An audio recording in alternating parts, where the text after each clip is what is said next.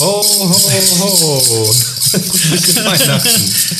Herzlich willkommen zu einer Weihnachtsfolge von Product Flow. Heute wieder hier mit David. Torben Und Patrick. Und heute wollten wir uns mit euch über das Thema Entscheidungen unterhalten. Insbesondere geht es uns darum, zu, gemeinsam zu erörtern, wie man die Qualität von Entscheidungen bewertet.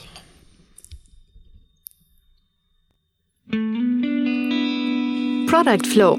Fließend zum Erfolg. Der Podcast über erfolgreiche Produktentwicklung, Selbstorganisation und fokussierte Beta-Teams. Ja, Genau. David, wie steigst du ein? Wie steige ich ein? Okay.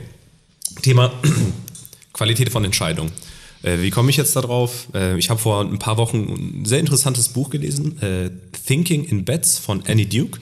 Ich weiß nicht, ob es das in, in Deutsch gibt. Das ist äh, auf Englisch äh, jedenfalls erhältlich. Das ist eine ehemalige äh, Pokerspielerin. Äh, sie hat auch Millionen damit verdient, ist mittlerweile als Unternehmensberaterin unterwegs und äh, hochinteressant, hochinteressant. Lest, lest es euch durch, wenn Englisch für euch kein Problem ist. Naja, jedenfalls gibt es auch ein Kapitel darüber, wie, wie wir Entscheidungen bewerten heutzutage. So, ich hatte mit, ich habe das draußen schon mal kurz angerissen, als wir in der Pause waren. Habe ich äh, einen Torben gefragt, ja Torben, wie bewertest du denn Entscheidungen? Was hast du gesagt? Ich habe gesagt, am Ergebnis. Am Ergebnis, okay. Ich leg mal mit einer Anekdote los. Du äh, bist jetzt irgendwo in der Kneipe, ja? So. Du bist da mit einem Auto hingefahren. Ähm, aus welchem blöden Grund auch immer kommst du da drauf zu trinken. So. Völlig absurd in der Kneipe. Völlig absurd, richtig. genau. Ähm, darauf gehen wir jetzt nicht ein, aber äh, Warum hast du das gemacht? Ich tue das einfach mal. Wäre jetzt Frage. jetzt, jetzt musst du nach Hause fahren. Du fährst mit dem Auto nach Hause. So. Und du kommst heile zu Hause an, du hast keinen Unfall gemacht. Und es hat dich auch unterwegs keiner angehalten. Das Ergebnis war gut, also war es anscheinend eine gute Entscheidung, betrunken nach Hause zu Tatsächlich fahren. kenne ich Leute, die. äh, Ja, okay. Okay. Ich habe gar kein Auto, also ich könnte das gar nicht mehr. Aber ja, ja. gut.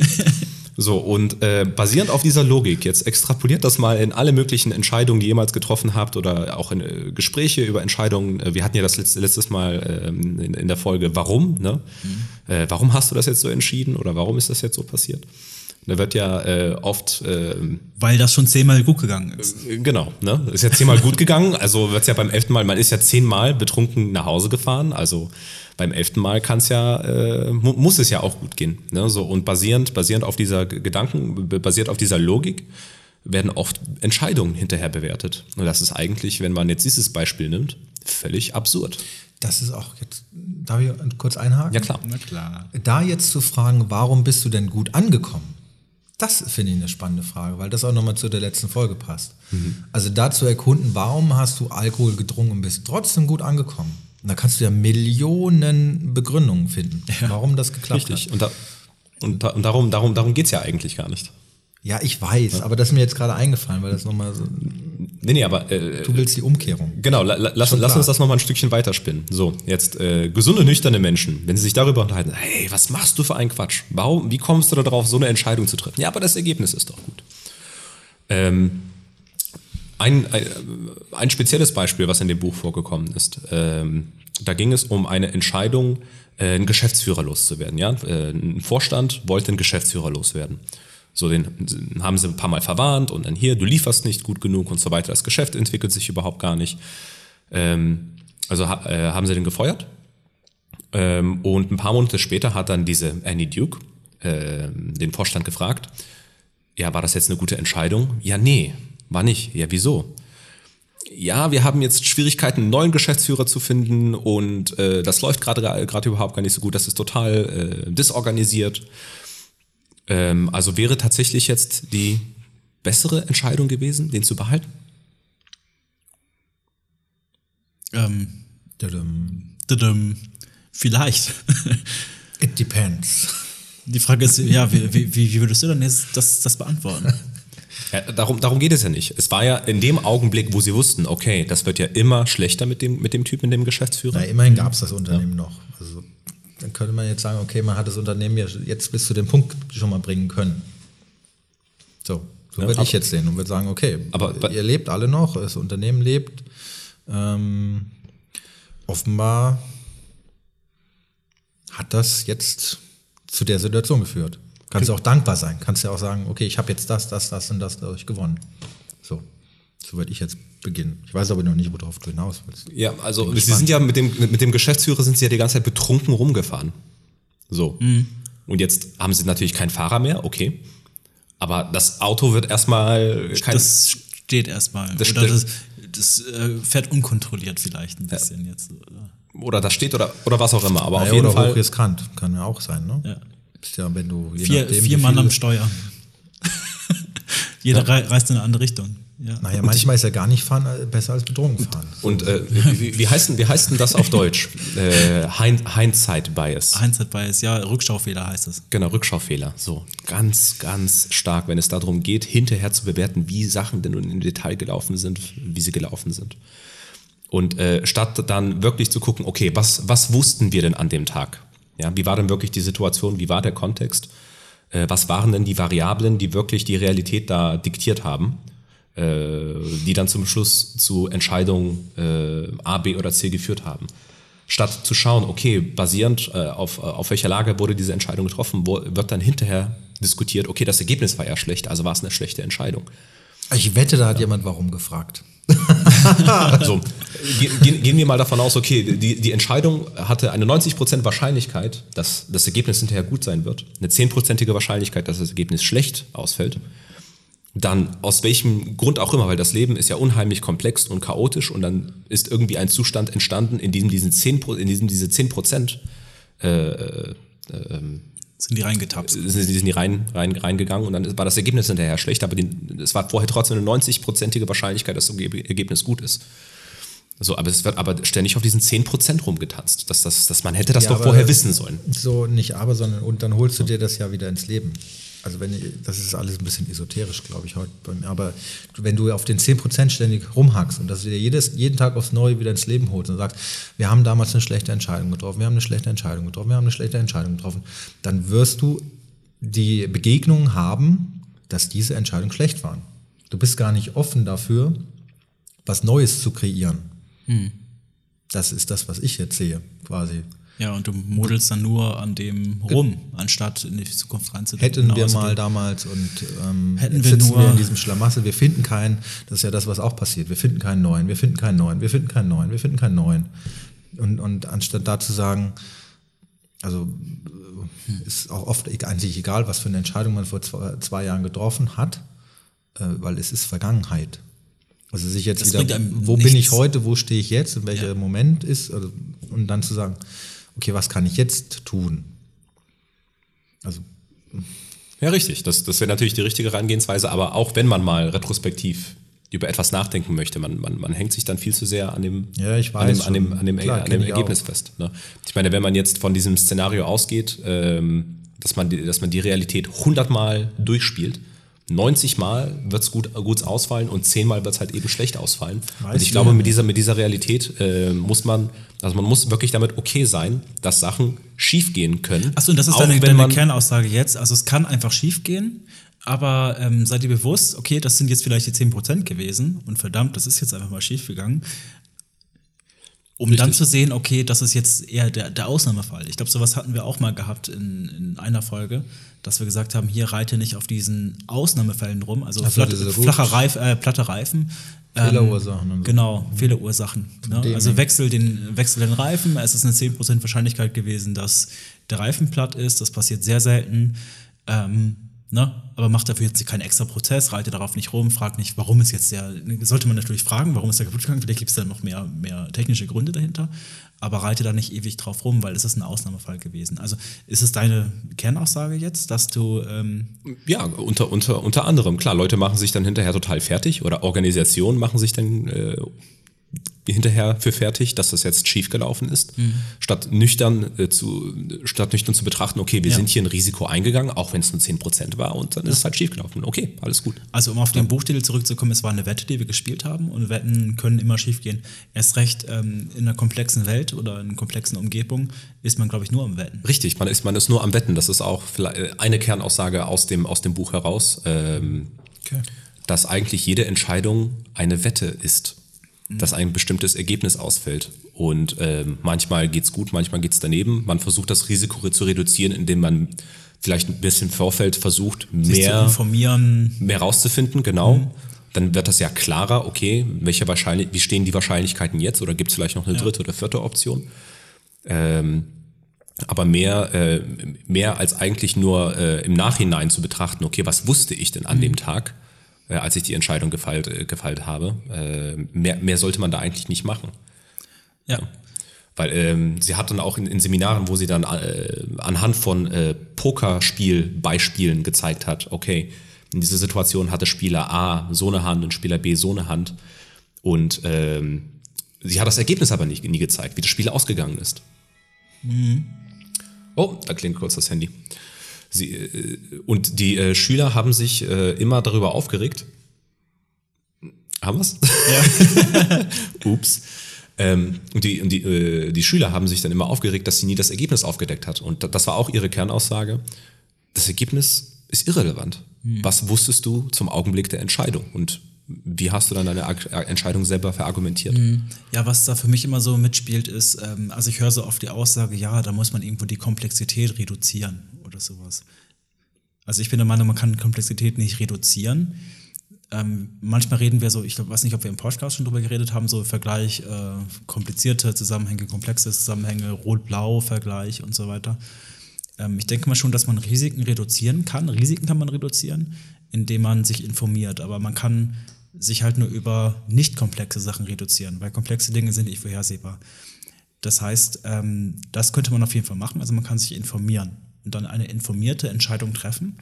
Dennoch gibt es ja aber Anteile, die durchaus komplex sein können und die kann ich dann nur abschätzen. Und das sind dann vielleicht die 10 Prozent, die ich mir dann im Kopf vorstelle. Oder wie kann ich mir das vorstellen? Und dann kommt wieder Quantenphysik, da, wo, wo es trotzdem Einflüsse gibt, die wir nicht berechnen können. Genau. Sozusagen, Das kommt jetzt. Richtig, du. Also on nicht mal top. Quanten, auch Quantenphysik, klar, aber auch alleine ähm, Zusammenhänge, also wenn mehrere Menschen miteinander reden, Menschen ticken intern alle anders, man kann es nicht einsehen. Das heißt, rein real, also beim besten Computer, den man vielleicht hätte oder vielleicht auch zukünftig, ähm, kann man solche Dinge nicht berechnen.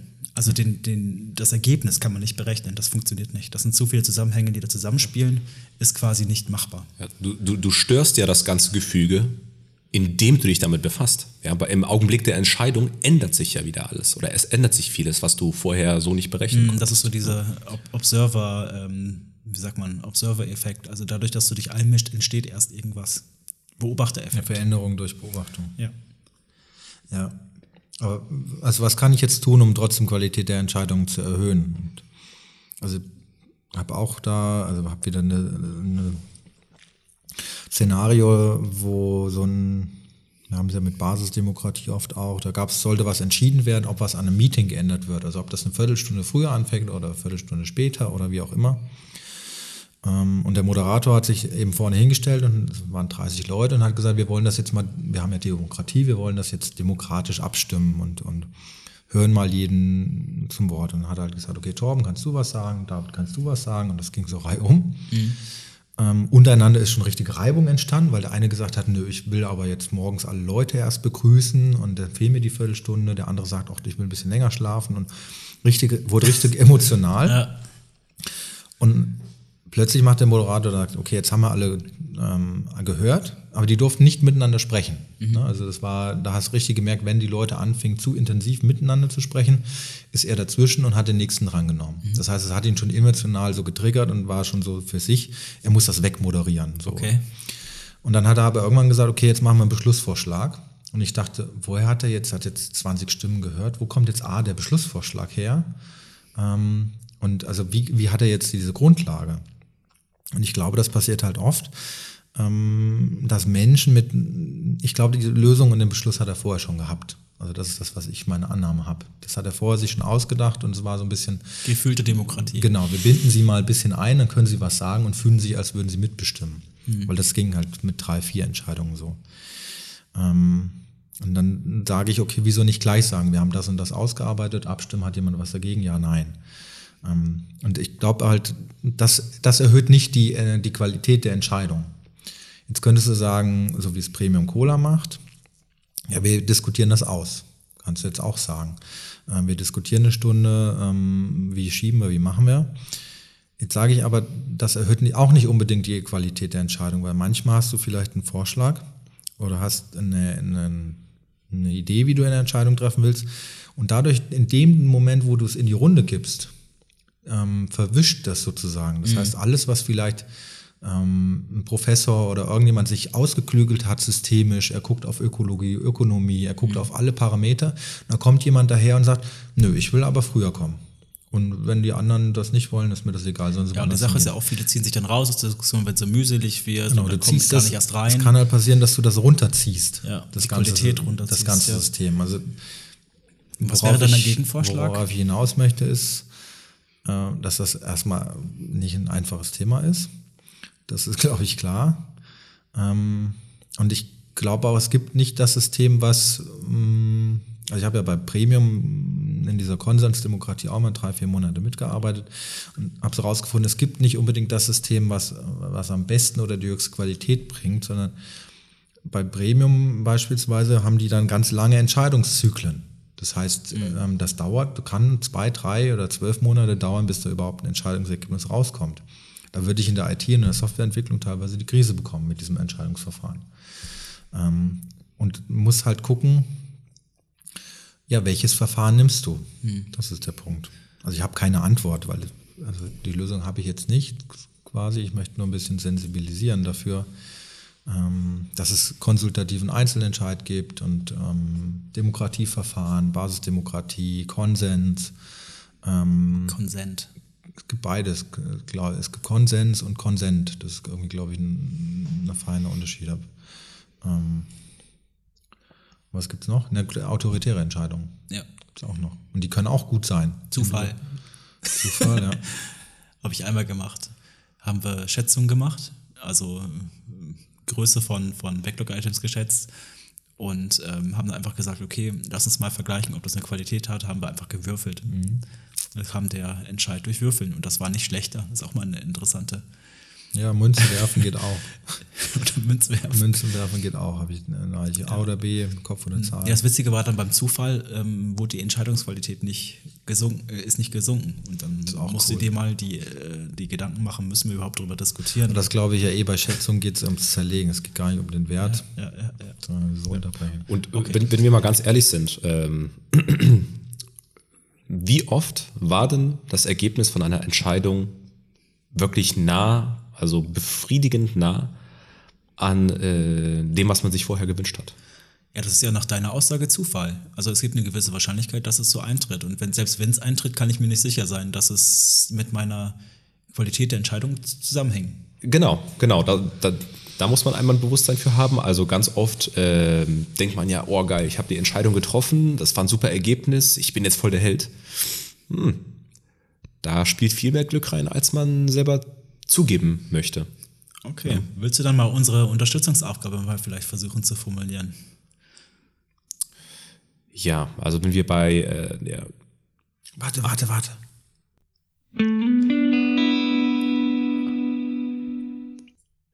Wenn wir bei dem Beispiel bleiben, was ich am Anfang gebracht habe,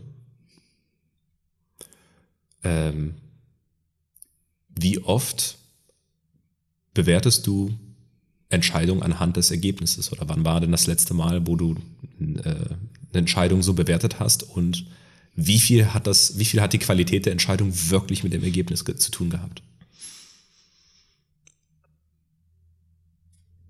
Und sei ehrlich. Und sicher auch der Verwundbarkeit dazu bewusst zu sein, dass es vielleicht keine Korrelation geben muss. Ja. Okay, cool. Okay. So Ja, interessantes. Thema. Ja. Ziemlich tief, glaube ich. Ja, äh, Thinking in Bets von Andy Duke, besorgt euch das mal. Also äh, für alle Menschen, die Entscheidungen treffen Ja. müssen, im, äh, vor allem im, im, im, Beruf, im Berufsleben, auch im Alltag. Mega Buch, holt euch Fürs, das. fürs Weihnachtsgeschenk ist es leider zu spät. Aber Ja. Das waren übrigens Bierdeckel. Ich hoffe, die haben euch gefallen. Quatsch, hier ist ein echter ähm, Schlitten mit Santa Claus, haben wir extra teuer hier herbestellt. Gut, dann vielen Dank fürs äh, Zuhören. Frohe Weihnachten. Frohe Frohe Weihnachten. Weihnachten, guten Rutsch. Habt Spaß mit der Familie, Freunden. Ciao. Bis zur nächsten Folge. Tschüss. Ciao. Das war Product Flow. Fließend zum Erfolg. Der Podcast über erfolgreiche Produktentwicklung, Selbstorganisation und fokussierte Beta-Teams von Patrick Koglin, David Orlowski und Torben Eckberts. Weitere Informationen finden Sie unter www.productflow-podcast.de.